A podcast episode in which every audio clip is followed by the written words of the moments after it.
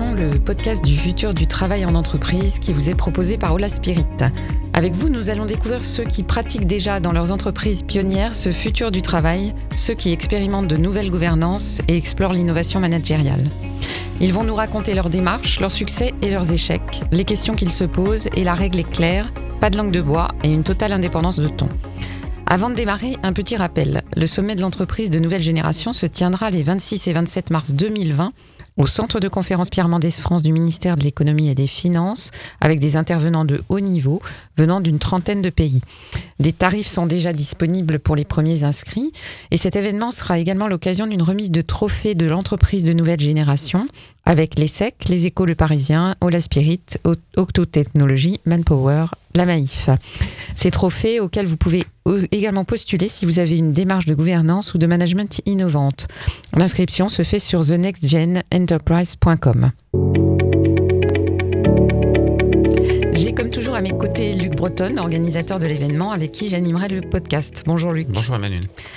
Nous sommes avec aujourd'hui avec Gilles Poirieux. Vous êtes président de l'association des dirigeants EVH pour une entreprise vivante par et pour des femmes et des hommes vivants. Et vous allez tout de suite nous en dire un petit peu plus. Bonjour Gilles Poirieux et ravi de vous accueillir. Bonjour, merci, merci de votre invitation. Et ravi d'être avec vous ce matin. Merci beaucoup. Donc, euh, est-ce que vous pourriez nous expliquer ce qu'est cette association, son origine, d'où elle vient et quel est son, quel est son but? Oui, bien sûr. Donc, c'est une association de dirigeants de numéro 1. On est présent en France et, et au Maroc, avec des dirigeants d'ailleurs qui viennent euh, d'un peu partout en Europe.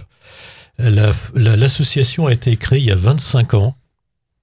À la, base, c'est un, c'est un homme, euh, Bertrand Martin, qui a écrit un livre qui s'appelle Oser la confiance, qui était un des grands patrons industriels français, qui est à l'époque patron de Sulzer, qui a réuni autour de lui un certain nombre de, DG euh, de, de groupes industriels français, plutôt des polytechniciens comme lui, c'était un peu son cercle rapproché, pour se dire comment est-ce qu'on fait pour se réaligner entre qui on est vraiment, l'essentiel qu'on a envie de vivre dans notre vie, et comment on le met au service de, notre entreprise.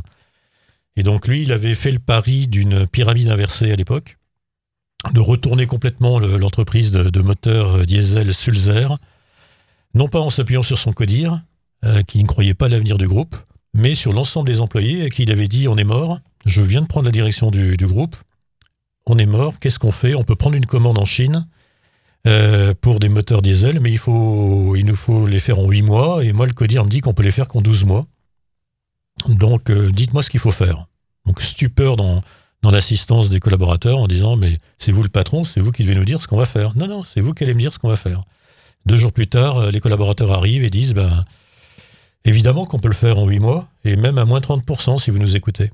Le CODIR dit impossible, on n'y arrivera pas, et le patron dit j'écoute mes équipes, qui se met en cercle de qualité et qui, et qui développe. C'est le premier en France, un des premiers en tout cas de la deuxième fin du XXe siècle, à faire de l'entreprise euh, libérante. Nous, on appelle ça vivante chez, chez EVH, euh, à faire de l'entreprise vivante euh, en s'appuyant sur la confiance. Ce livre, c'est Oser la confiance qu'il écrit avec Vincent Lénart. Et donc, il crée un, une association, un club de dirigeants qui se réunissent tous les trimestres et qui chacun apporte un cas d'entreprise euh, le, dirigeant est souvent très seul. C'est comment j'avance avec le regard de mes pairs, PIRS, accompagnés par des animateurs, euh, plutôt des coachs ou des superviseurs de coachs, qui aident à descendre en profondeur, et sur un triptyque tête, cœur, trip, corps, en utilisant ces différentes instances, comment je me réaligne pour être l'homme ou la femme que je rêve d'être dans mon entreprise, et d'avoir mon propre leadership, ma propre singularité pour diriger mon entreprise. Donc EVH, aujourd'hui, c'est une centaine de dirigeants, 80 en France, une vingtaine au Maroc, qui se réunit tous les trimestres. On est assez, assez discret, puisque le, le but, c'est de travailler sur soi-même. C'est se transformer, c'est avoir compris qu'on se transforme soi-même pour ensuite transformer son, la, façon d'interagir avec ses équipes, transformer son entreprise et, mais ça, ça sera euh, l'avenir, et, aller vers une planète euh, ou une humanité plus vivante, et pas simplement euh, garder ça au niveau de son entreprise. Combien de, dirigeants euh, sont engagés euh, avec EVH et euh, quels sont les, travaux concrets que vous réalisez? Alors, depuis l'origine, il, y a dû, y avoir à peu près 300 dirigeants. Hein. certains sont des, gens connus. Aujourd'hui, il y en a 80. Les travaux, c'est vraiment euh, l'agenda, au contraire d'autres associations qui travaillent sur des agendas précis, l'agenda des, dirigeants, c'est leur propre agenda. On a aujourd'hui des dirigeants qui veulent se transformer, qui disent moi je suis pas du tout aligné avec qui je suis, ma boîte tourne bien, mais, mais ça va pas. On en a d'autres qui disent j'ai complètement oublié une chose et je croyais avoir une entreprise libérée, mais mes enfants me bâchent euh, en me disant mais attends papa c'est sympa mais tu es dans une boîte de textile et tu pollues la planète. Alors tu es content d'avoir fait euh, content d'avoir fait une entreprise libérée et, autres, mais, mais tu vends euh, de la surconsommation de, de, fringues à des prix honteux qui, qui ne tiennent pas. Alors tu es peut-être content de ta boîte, mais nous on n'est pas content de ce que tu fais pour la planète. Donc les, les, cas que chacun va apporter seront très différents. Euh, on a des cas du, patron qui dit euh, j'ai trois enfants euh, comme successeur. Celui que j'aimerais choisir, c'est celui qu'on a le moins envie. comment je fais pour parler à mes enfants de ça? Donc ça, ça peut être des, cas qui sont très longs. D'autres qui disent c'est souvent le cas des startups. On a été deux trois à monter notre boîte, tout marche bien, mais on s'entend plus, on n'a plus le même rythme. Je ne sais pas comment dire à celui avec qui j'ai créé ma boîte que je veux plus travailler avec lui et que je veux continuer tout seul. Voilà, donc ils viennent travailler sur des cas qui sont les leurs. Et puis aussi beaucoup de cas de euh, d'entreprises libérantes. On a beaucoup de gens qui sont venus euh, suite au livre de Frédéric Laloux. Euh, Frédéric stipule dans, son livre Innovative Organization qu'il y a un endroit merveilleux. On lui a fait goûter EVH, il est venu. Et donc, il, sans qu'on lui demande, il a poussé un peu EVH. Donc, il y a beaucoup de gens qui viennent en disant Tiens, je sais que je vais voir les patrons des entreprises libérantes à EVH. Et ça crée un, un écosystème de très fraternel entre, entre patrons qui, qui tentent des choses nouvelles, avec une chose qui est très difficile à comprendre pour ceux qui n'y sont pas, c'est qu'on ne se donne aucun conseil et on n'a aucune boîte à outils. C'est l'intelligence de chaque dirigeant, la façon dont il progresse et la façon dont il travaille en petits groupes de sept dirigeants, où il va en toute confidentialité et en affichant sa toute puissance, mais aussi sa toute fragilité, dire voilà où j'en suis, voilà mes doutes, euh, voilà mes craintes, euh, voilà où je vais, qui va poser quelque chose et qui va recevoir de ses pairs des partages d'expérience, absolument aucun conseil, des partages d'expérience, mais aussi des fils que l'on va tirer pour lui permettre de, bah, plonger, d'aller dans ses tripes, d'aller dans son essentiel, euh, également de travailler sur, son cœur pour qu'il reparte avec sa solution. Et le samedi matin, quand un dirigeant quitte un, séminaire de VH, il a sa solution. Il a des choses très pratiques qu'il va mettre en œuvre la semaine suivante.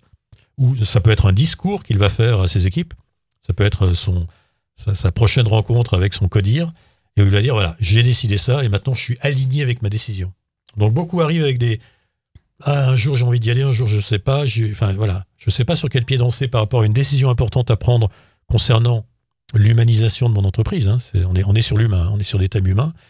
Euh, voilà, je, vais dans un lieu où je peux me poser et où je vais, en toute clairvoyance, prendre ma décision.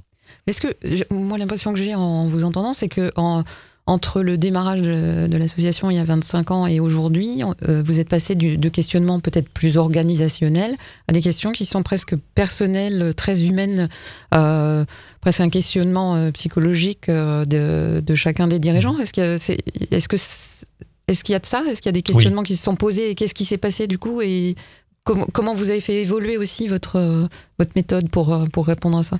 Oui, il y a eu une évolution. C'est vrai qu'à une période, on travaillait sur des thèmes il y avait des thèmes récurrents qui revenaient en permanence et sur lesquels on se pré-préparait avant les séminaires. Donc les thèmes, c'était euh, l'intelligence collective, euh, c'était... Euh, moi, un des thèmes qui m'a le plus passionné, c'était le pardon. Comment on pardonne en entreprise? Comment... voilà, le pardon est un don, mais, mais, mais la justice se fera quand même. Donc de, partager sur des cas qui, qui, sont, qui étaient parfois bloquants. Dans mon cas, c'était bloquant. et, et à aujourd'hui, à avoir euh, une population de, dirigeants qui viennent travailler sur des cas très concrets et, précis et instantanés. Alors il y a quelques fils conducteurs en ce moment qui sont très intéressants, c'est qui sont qui sont dans plus que l'air du temps. Hein, c'est EVH veut dire vers une entreprise vivante par et pour des femmes et des hommes vivants. Euh, beaucoup souhaiteraient qu'on rajoute virgule et une planète ou et une humanité vivante. On peut plus être déconnecté du reste. Euh, donc ça, c'est il y a un certain nombre de patrons et de patronnes qui font des choses extrêmement puissantes dans, ce cadre-là, ou qui prennent des décisions impactantes en disant j'arrête la croissance. Donc c'est une question aujourd'hui pour les dirigeants. Pourquoi la croissance à tout craint? Euh, pourquoi être tout le temps en limite et faire de la croissance, à l'international, aller partout? Pourquoi je reste pas à l'état de, de l'entreprise où elle est aujourd'hui? Un peu à, à l'image des, du, mouvement des small giants aux États-Unis, les petits géants qui décident de ne pas grandir et de dire voilà, je suis une boîte, mais je reste là où je suis et je bouge pas. Donc il y a, des thèmes de succession, il y a des thèmes de, euh, bah de peur, hein, de se dire. Euh, euh, est-ce qu'à trop libérer euh, et avoir certains dirigeants qui sont remerciés parce qu'ils n'ont pas les bons résultats après avoir libéré et à se faire remplacer par du command and control. C'est voilà, c'est toute cette réflexion de dire jusqu'où je peux aller. Il y, a, un gros travail aussi qui est fait sur la relation à l'actionnaire. Hein, on voit quand même beaucoup d'actionnaires qui laissent faire des dirigeants, leur DG, tant qu'il y a des bons résultats, et qui leur disent bon, ok, c'est ta danseuse de libérer. Et puis le jour où ça va pas, euh, ciao. Et on en a eu plusieurs cet été à EVH. Donc c'est moi c'est des choses qui me voilà qui qui qui, qui m'interrogent et qui interrogent beaucoup de dirigeants.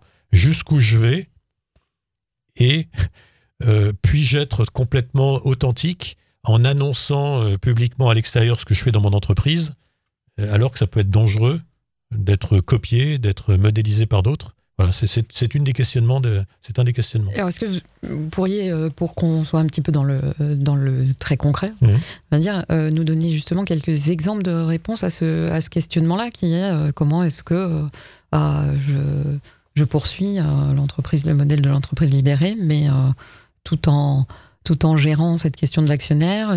Comment comment est-ce que ça se passe aujourd'hui? Quelles sont les, les réponses que, que vos dirigeants ont trouvées? Bah, il y, a, une des réponses qui est en fait de, bien, de bien faire circuler le curseur. Il y a, trois postures du, leader. Euh, alors ça, ça, a été théorisé par Vincent Lénart, qui est un, des animateurs de, de VH, dans son dernier livre qui s'appelle Le Management Hybride, et qui, pour moi est un des plus avancés dans, dans les, les systèmes de management. C'est de dire, c'est du command and control, c'est être dirigeant ressources et être dirigeant porteur de sens. Et on passe de l'un à l'autre. Quand la maison est en feu, euh, c'est Florent Bénigaud, le, nouveau DG de, de, Michelin. de Michelin, qui en parlait. S'il y a le feu, euh, et même si on a des équipes auto-organisées, le patron, il dit on sort. Hein. et, on sort tout de suite. Donc quand vous êtes en situation de risque, reprendre le grip sur du command and control, c'est très important. Moi, j'ai vu des, des, des, entreprises se, libérer trop parce qu'elles avaient oublié ce command and control voire même, il y avait tellement d'authenticité que des choses qui étaient sous euh, NDA, sous Non-Disclosure Act, c'est-à-dire on ne doit pas dire mhm. qu'on va racheter une telle ou telle entreprise, des dirigeants se, permettaient de, l'expliquer à leurs équipes alors qu'ils étaient eux-mêmes sous, NDA. Donc il y a, ce côté commande contrôle euh, un petit peu traditionnel où il faut revenir de temps en temps, être le patron ressources qui va laisser ses équipes se responsabiliser euh, moi, c'est ce que j'étais. J'ai été un patron ressources. Je suis un ancien dirigeant du groupe Sodexo. J'ai dirigé pendant, pendant 20 ans des filiales. Euh, une des filiales que j'ai dirigées pendant 10 ans, qui était la Pologne, il y avait. Je m'étais positionné comme un dirigeant ressources. Et la confiance existait. Il y avait un management par la confiance dans l'entreprise. Et lorsqu'il y avait besoin d'intervenir sur quelque chose, j'intervenais comme une ressource auprès de mes équipes, après avoir donné un cadre, le cadre de travail, le cadre de développement de l'entreprise, avec une une responsabilisation au plus près du terrain sur l'ensemble des sites euh, que nous pilotions en Pologne. Donc les managers étaient en capacité eux-mêmes d'opérer et de développer leurs contrats, et moi j'étais une ressource pour eux. Par contre, lorsqu'il y a des blagues, lorsqu'il se passe des choses qui sont qui sont pas bonnes, euh, bah, le commandement revient pour euh, exiger voilà le, départ le départ de celui qui, qui, qui est à côté. Donc c'est cette erreur, je pense, qui est commise de temps en temps par un certain nombre de dirigeants qui disent moi je serai le patron ressources j'ai même plus besoin d'être là, on vient me chercher quand j'en ai besoin. Où je suis le patron porteur de sens, alors mon sens, mais également le sens de l'entreprise. Et de temps en temps, il faut, il faut revenir avec ce curseur. Il faut savoir gérer ce balancier. Hein. C'est Voilà. et, si vous voulez, une entreprise vivante, un dirigeant vivant, c'est un dirigeant qui s'adapte à la personne qu'il a en face de lui. Vous ne pouvez pas, avec vos early followers, ceux qui vous suivent, quoi qu'il arrive, avoir le même discours que quelqu'un qui euh, n'est pas d'accord avec euh, une entreprise libérante. Vous n'avez pas, vous pouvez pas avoir le même discours. les temps de deuil sont plus longs et, il est important d'être en interaction et d'être vivant et, pas de suivre des modèles. Enfin, on peut suivre des modèles tout faits. Il y a des modèles merveilleux que des tas d'entreprises sont en train de mettre en place, de l'holacratie, de la sociocratie. Il y, a, des modèles qui sont très intéressants, mais ne jamais oublier l'humain et la relation humaine et la relation entre êtres vivants. Et la conversation, voilà, c'est pas du PowerPoint, c'est pas les, les, boîtes de conseil sont en souffrance aujourd'hui parce que c'est du PowerPoint, mais une conversation sur là où va une entreprise n'est pas la même en fonction de la personne qui est en face, euh, qui a ses propres blocages euh, ou qui euh, voilà ou qui a besoin d'entendre une parole individuelle et pas une parole collective.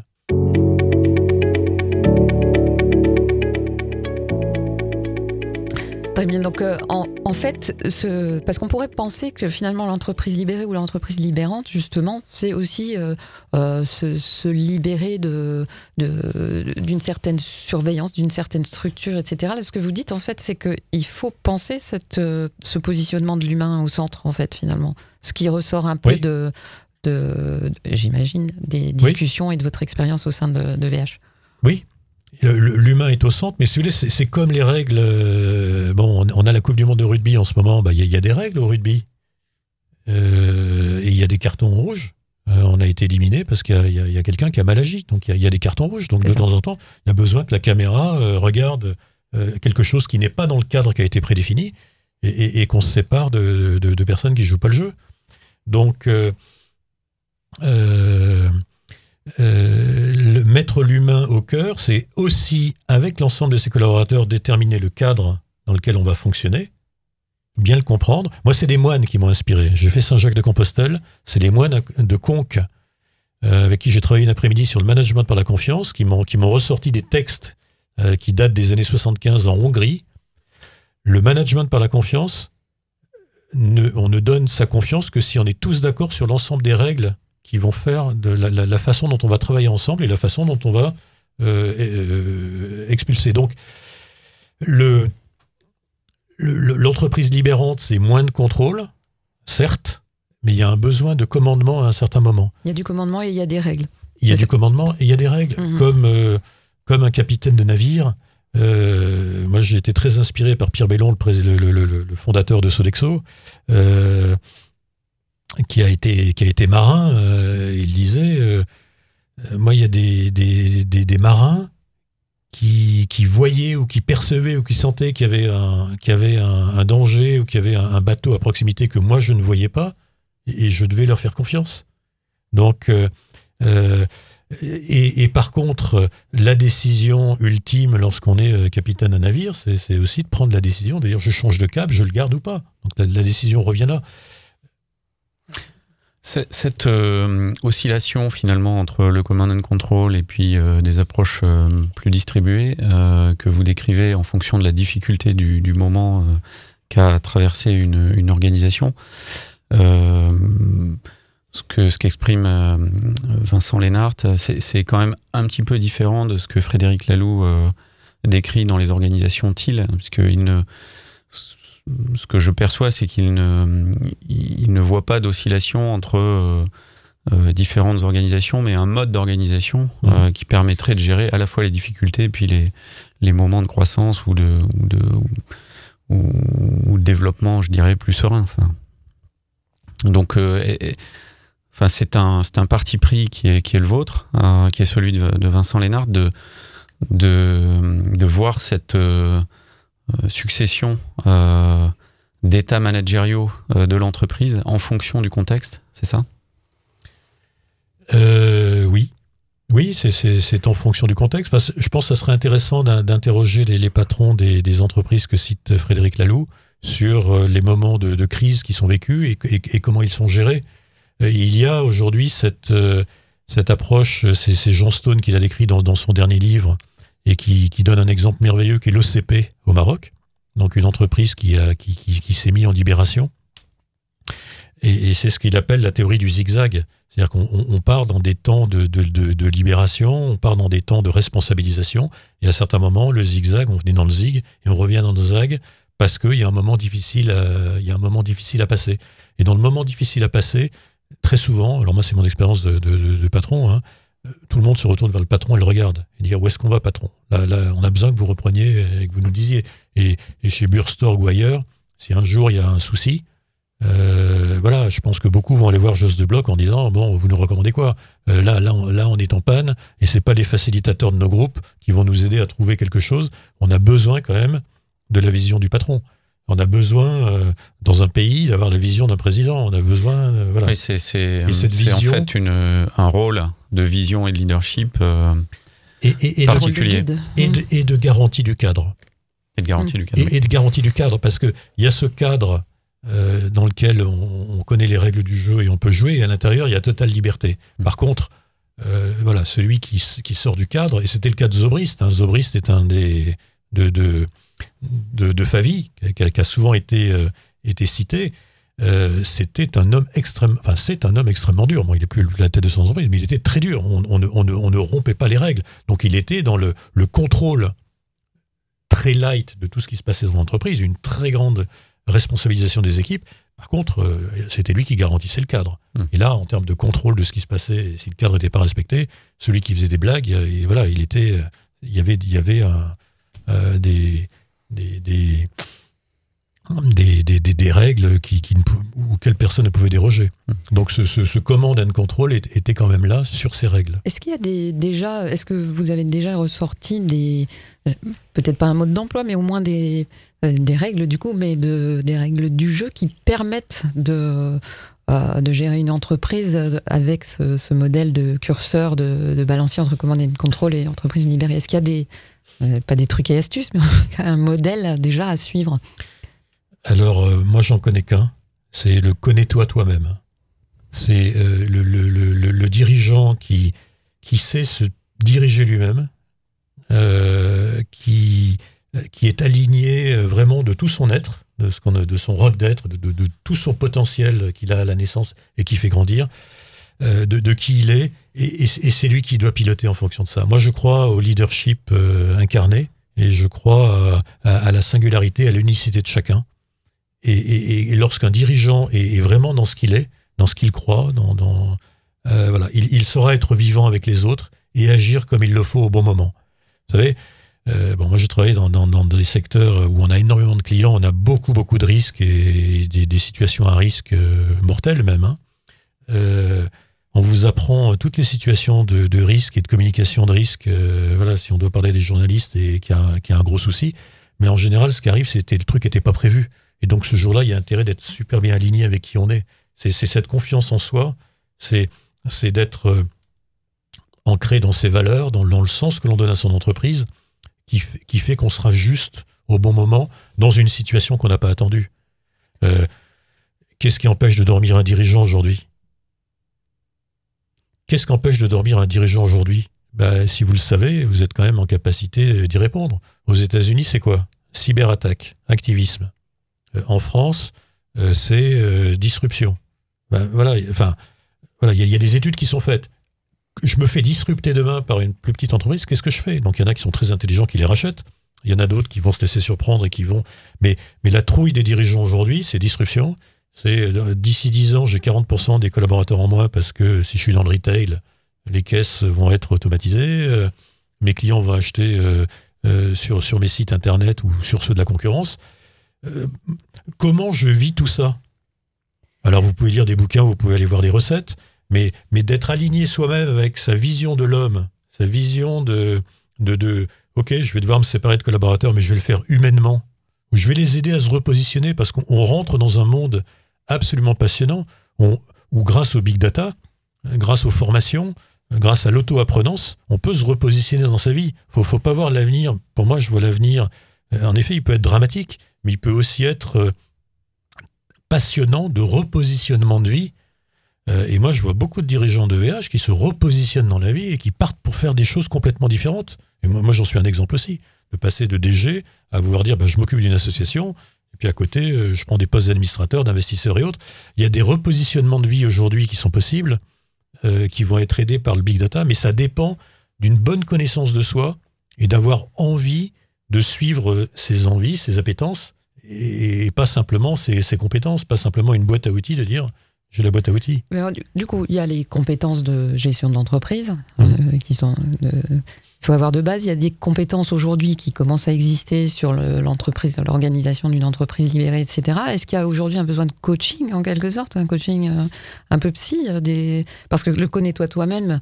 peut-être qu'il y a des patrons qui vont y aller directement, mais peut-être qu'il y a, j'imagine, dans votre association certains pour qui c'est plus difficile, non? Alors moi, c'est une recommandation que je fais alors c'était Bertrand Martin qui a fondé EVH, disait à chacun d'aller faire qui suis-je.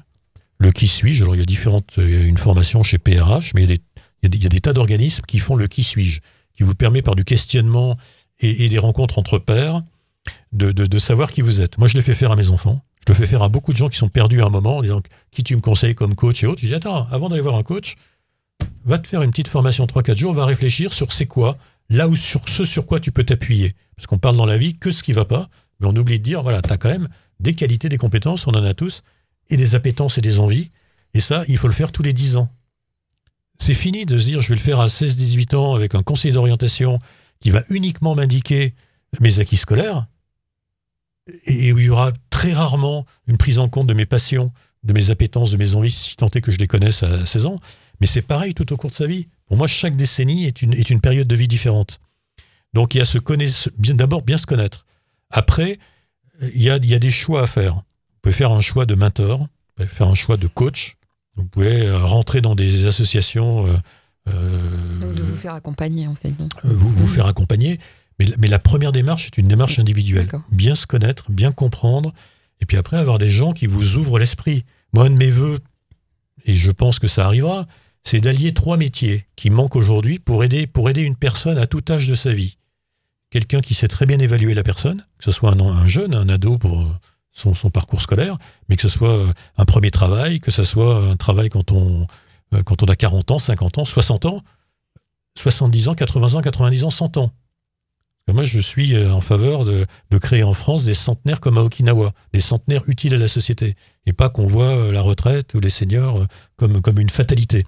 Donc, dans tous ces âges, quelle, quelle place je prends dans la vie? Donc, évaluation de ce que j'ai envie. Quelqu'un qui connaisse bien les formations pour aller là où vous avez envie d'aller. Et puis ensuite, euh, le chasseur de tête. Mais pas un chasseur de tête qui travaille pour le client, un chasseur de tête qui travaille pour vous. Est-ce que vous, ça vous dirait pas d'avoir quelqu'un qui vous dit euh, je, prends 10% de votre, euh, de votre prochaine augmentation de salaire et je vous trouve le job qui vous correspond parfaitement? Alors évidemment, on est en France, on est, on on est tiraillé parce que notre référence c'est Pôle Emploi qui, bon, qui n'est pas le, plus moderne, le plus moderne pour trouver. Mais, mais d'avoir ça comme il y a aux États-Unis, euh, quand vous êtes directeur financier d'une boîte cotée, vous ne pouvez pas les chasser tout seul, votre prochain job, parce que vous êtes tenu de par la discrétion. Donc il y a des gens qui vous cherchent des jobs pour vous. Donc d'avoir ça, de se dire trois personnes ensemble qui vous aident à trouver qui vous êtes, les formations qu'il vous faut et, le futur job, voilà, réunis en un, c'est moi c'est ce que j'appelle l'apimorphose qui arrivera euh, si on est bon. C'est l'apimorphose où chaque être humain, il est, il est au bon moment, à la bonne place. et, pas se dire, je fais mon CDI et je reste coincé dans ma boîte toute ma vie et je, je baisse la tête et je suis désengagé, euh, mais je me prends en charge. Voilà. Donc, se connaître soi-même, rencontrer, euh, avoir le, coach. Il faudrait un coach par habitant. Hein. Pour moi, chaque habitant devrait être coaché. Euh, enfin, ne serait-ce que pour se connaître.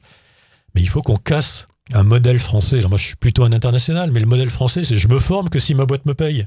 Enfin, c'est fini ça.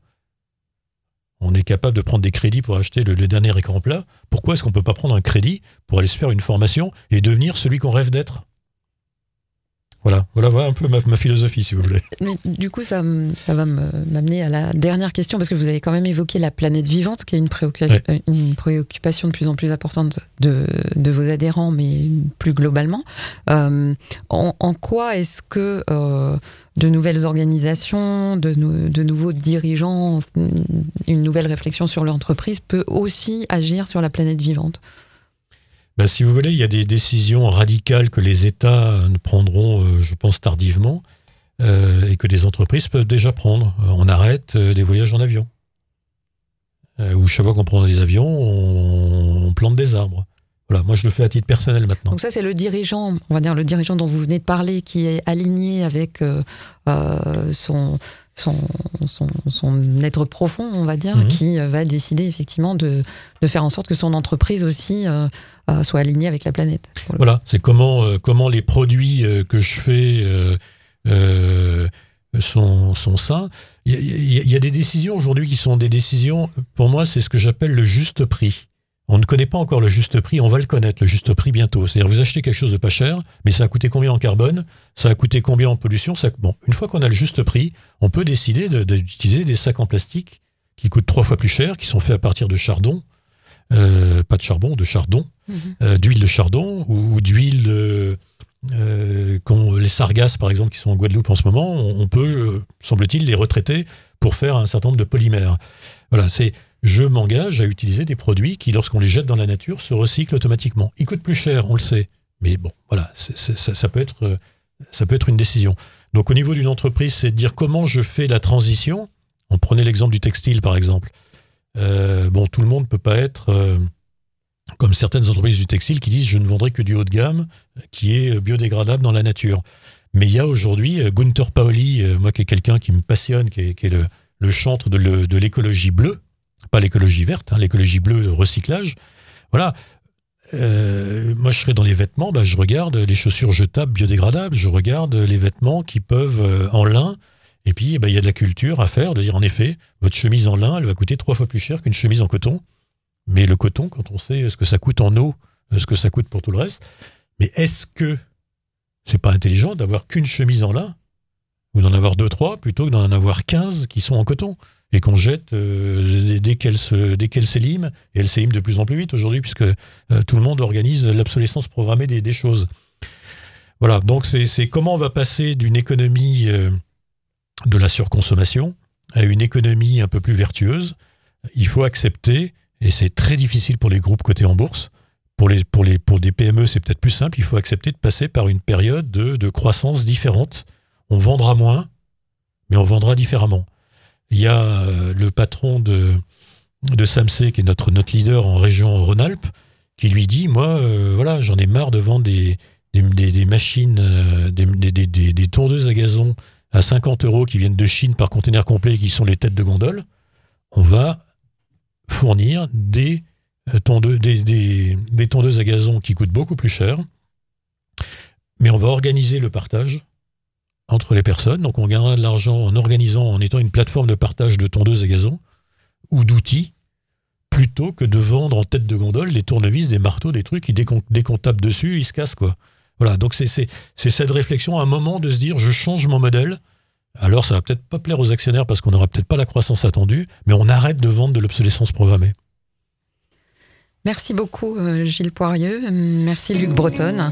Merci à vous tous pour votre écoute et retrouvez-nous dans les autres podcasts de l'entreprise de nouvelle génération avec d'autres experts et praticiens du futur du travail.